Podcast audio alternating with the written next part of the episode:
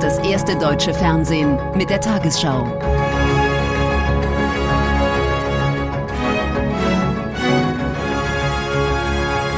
Heute im Studio Konstantin Schreiber. Guten Abend, meine Damen und Herren. Ich begrüße Sie zur Tagesschau. Ungeachtet des rasanten Anstiegs der Corona-Zahlen wollen Bund und Länder die Maßnahmen zum Schutz vor Ansteckung vorerst nicht verschärfen. Das sagte Bundeskanzler Scholz nach Beratungen mit den Ministerpräsidentinnen und Ministerpräsidenten. Scholz mahnte zur Vorsicht. Es sei noch unklar, wie sich die Pandemie weiterentwickele. Überarbeitet werden soll die Teststrategie. Künftig könnten PCR-Tests vorrangig Menschen mit höherem Risiko vorbehalten sein.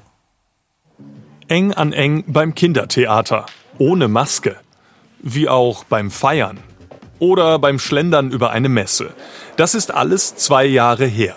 Vor Corona-Normalität, die noch immer weit entfernt scheint. Eine Öffnungsperspektive, sie steht im Beschluss der Ministerpräsidentenkonferenz. Doch konkret wird das heute nicht. Alle Äußerungen dazu sehr vorsichtig. Letztendlich Motto für heute, es geht um weder lockern noch verschärfen. Wenn eine Überlastung des Gesundheitssystems oder der kritischen Infrastruktur droht, müssen weitergehende Maßnahmen vereinbart werden. Andersrum gilt aber auch, Bund und Länder werden Öffnungsperspektiven entwickeln für den Moment, zu dem eine Überlastung des Gesundheitssystems ausgeschlossen werden kann.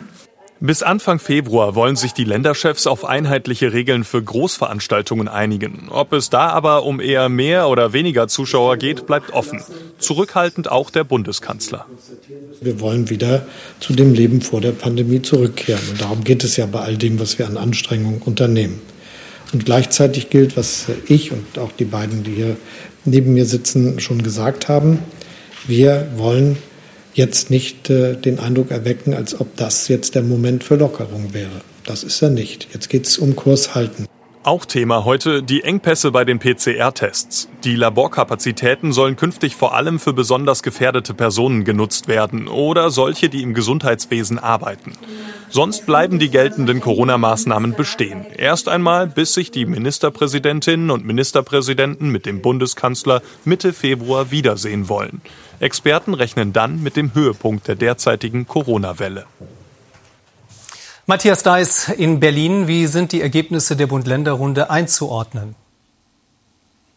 Zusammenfassend sind sie vor allem eins, das offene Eingeständnis, dass das bisherige Corona-Management nicht mehr funktioniert. Omikron zwingt Bund und Länder zur Mangelverwaltung. PCR-Tests gibt es künftig vor allem für Risikopatienten und Angestellte im Gesundheitswesen. Kontaktverfolgung durch Gesundheitsämter, vor allem in nun zu definierenden Notfällen. Weil trotz steigender Infektionszahlen immer noch unklar ist, wie schwer die Omikronwelle die Krankenhäuser trifft, haben sich Bund und Länder ansonsten für eine Strategie des Abwartens entschieden. Keine Verschärfung der Regeln, aber eben auch keine Lockerung. Und für Gesundheitsminister Karl Lauterbach kommt der heutige Beschluss einer öffentlichen Rüge gleich. Er wird nach erheblichen Ärger über die kurzfristig kommunizierte Änderung beim Genesenen und Impfstatus in der vergangenen Woche künftig rechtzeitig vor Inkrafttreten informieren, steht im Beschluss. Er wird, heißt übersetzt, nichts anderes als er muss. Danke, Matthias Deiß in Berlin. Die Beschlüsse von Bund und Ländern zur weiteren Corona-Strategie haben in der Wirtschaft unterschiedliche Reaktionen ausgelöst. Mehrere Verbände forderten die Bundesregierung dazu auf, rasch zu klären, wie es mit Corona-Hilfen und Sonderregelungen zum Kurzarbeitergeld weitergeht. Dazu will der Bund bis zum nächsten Treffen mit den Ländern Vorschläge erarbeiten. Scharfe Kritik gab es vom Handelsverband. Die 2G-Regel in Geschäften führe teilweise zu starken Umsatzeinbrüchen. Die Berliner Friedrichstraße ist auch heute Abend gut besucht, doch der Einzelhandel klagt, zu wenige Menschen kämen in die Läden. 2G sei für viele Kunden eine zu hohe Hürde, der Umsatz sei eingebrochen, seit die strenge Regel gelte. Wir haben 40 bis 60 Prozent weniger Frequenzen in den Innenstädten und in den Geschäften. die Umsätze liegen auch in einer Größenordnung von bis zu 30 Prozent und teilweise darüber im Negativen, sodass diese Maßnahme erheblich einschneidenden Charakter hat. Wenigstens eine Aufhebung der 2G-Kontrollpflicht hätte geholfen. Die kostet zusätzliche Mittel, die die Geschäfte nicht erwirtschaften könnten, kritisieren die Einzelhändler. Auch das Hotel- und Gaststättengewerbe klagt über eine mangelnde Perspektive. Vielen Mitarbeitern drohe zudem nach 24 Monaten Bezug ein Ende des Kurzarbeitergeldes. Hier müsse schnell eine neue Regelung greifen. Ansonsten läuft für circa 15.000 Unternehmen das Kurzarbeit Ende Februar aus. Und wir wissen, glaube ich, alle, dass im März die Situation nicht viel besser ist. Wir haben dann Hoffnung, dass sie besser wird. Aber im Moment sieht es da nicht gut aus. Auf eine Öffnungsperspektive mit mehr Zuschauern hatte vor allem der Sport gehofft. Fußball vor fast leeren Rängen sollte überdacht werden, wenn Omikron nicht so gefährlich sei wie die bisherigen Virusvarianten, heißt es. Ähnlich argumentieren Kulturbetriebe. Sie verweisen auf die Verluste, die die Zuschauerbegrenzungen mit sich bringen. Sie können nicht 100 Prozent Kosten haben, aber nur 50 Prozent Einnahmen. Das funktioniert nicht. Zufrieden mit dem vorsichtigen Kurs von Bund und Ländern sind die Krankenhäuser. Sie beobachten schon länger, wie sich die Normalstationen mit Covid-Patienten füllen. Inzwischen seien auch die Intensivstationen wieder stärker belastet. Wir haben es gerade geschafft, dass der Berg an Infektionen nicht ganz so groß ist wie zum Teil im Ausland, aber immer noch ansteigt. Und insofern äh, ist im Moment überhaupt keine Zeit für Lockerungen. Zu viele Covid-Patienten würden erneut die Regelversorgung gefährden und somit Menschen schaden, deren Behandlung verschoben werden müsste. Zu den Bund-Länder-Beratungen bringt das erste heute auch ein ARD-Extra direkt nach dieser Tagesschau. In einer beispiellosen Aktion haben sich 125 Beschäftigte der katholischen Kirche als queer geoutet. Auf einer Website Hashtag OutInChurch offenbaren sie ihre sexuellen Orientierungen, die den Lehren der katholischen Kirche widersprechen. Das Coming Out kann für die Mitarbeitenden berufliche Konsequenzen haben bis hin zur Kündigung. Als queer bezeichnen sich unter anderem nicht heterosexuelle Menschen. Justizminister Buschmann mahnte ausdrücklich, auch die Kirche müsse dem Diskriminierungsverbot Rechnung tragen. Christoph Simonsen ist Pfarrer und homosexuell. Er ist nicht allein. Mehr als 100 Menschen im Dienst der katholischen Kirche bekennen sich heute öffentlich dazu, nicht heterosexuell zu sein und nicht der offiziellen Kirchenlehre zu entsprechen. Viele fürchten Konsequenzen und Anfeindungen. Dass ich unwürdig bin, in dieser Kirche zu arbeiten, dass ich also eine schwule Sau bin, äh, der man also Menschen anvertraut und auch äh, junge Erwachsene anvertraut, das sei unverantwortlich. Monika Schmelter ist seit 40 Jahren mit ihrer Partnerin zusammen. Ihre Liebe und ihr Glaube standen lange im Widerspruch, so empfand sie es. Weil ich völlig verzweifelt war und immer dachte, dass das darf überhaupt nicht sein und ähm, furchtbar und ich bin ja nicht richtig, vielleicht sogar ich bin krank und was soll ich jetzt machen? Die Bischofskonferenz erklärt heute, niemand solle diskriminiert werden. Und wir haben ein Menschenbild, das uns sagt, dass die Person unbedingt von Gott geliebt ist.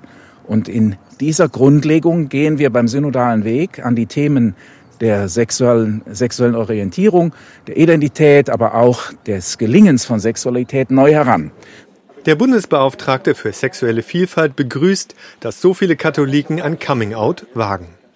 Ich glaube, dass es sehr, sehr viel Mut erfordert, in der katholischen Kirche zu sein, dort beschäftigt zu sein oder sogar Priester zu sein und zu sagen, ich bin schwul oder ich bin trans, äh, weil die Menschen können ihren Job verlieren dadurch, ihren Arbeitsplatz. Und deswegen habe ich größten Respekt. Die mehr als 100 Katholiken, die heute ihr Coming-out hatten, erwarten, dass den Worten Taten folgen. Und die Dokumentation zum Thema zeigt das erste heute Abend um 20.30 Uhr. Titel Wie Gott uns schuf, Coming Out in der katholischen Kirche.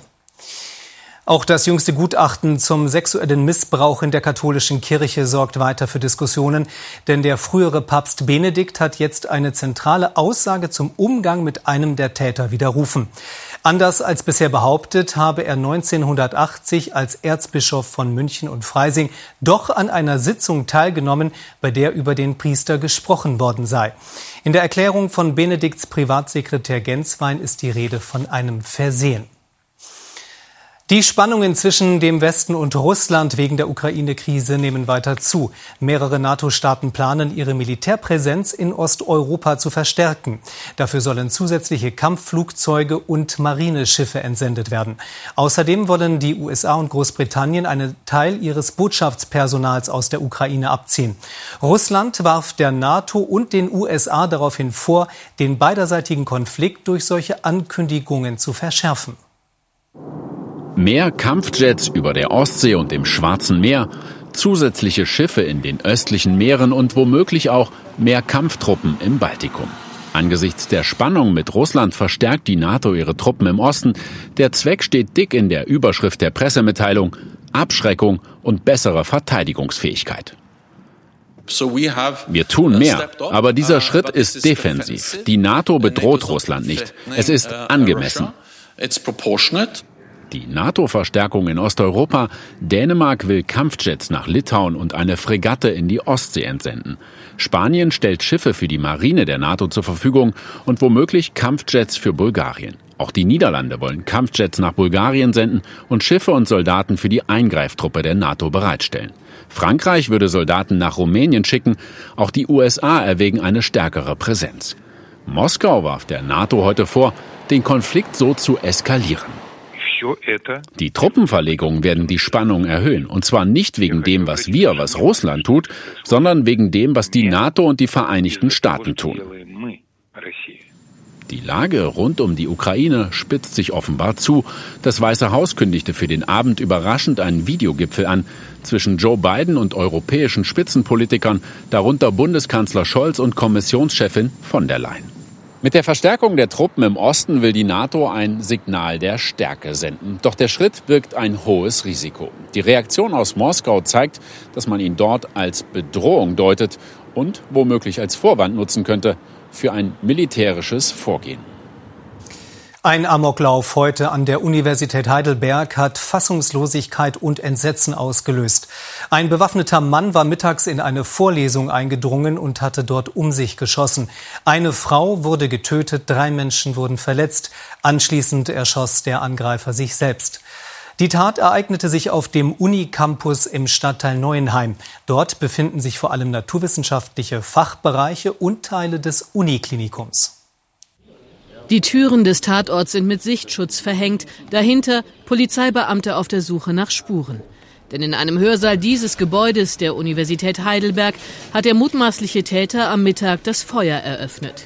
Um kurz vor halb eins ist eine männliche Person in einen Hörsaal hier im Neuenheimer Feld eingedrungen und hat vermutlich mittels einer Langwaffe um sich geschossen und dabei diese vier Personen verletzt. Die Polizei war bereits kurz nach der Tat mit einem massiven Aufgebot vor Ort. Spezialeinsatzkräfte suchten das Gelände weiträumig ab. Bei dem mutmaßlichen Täter soll es sich selbst um einen Studenten gehandelt haben. Er sei nicht vorbestraft, hieß es auf einer am frühen Abend anberaumten Pressekonferenz. Die Hintergründe seiner Tat seien noch unklar.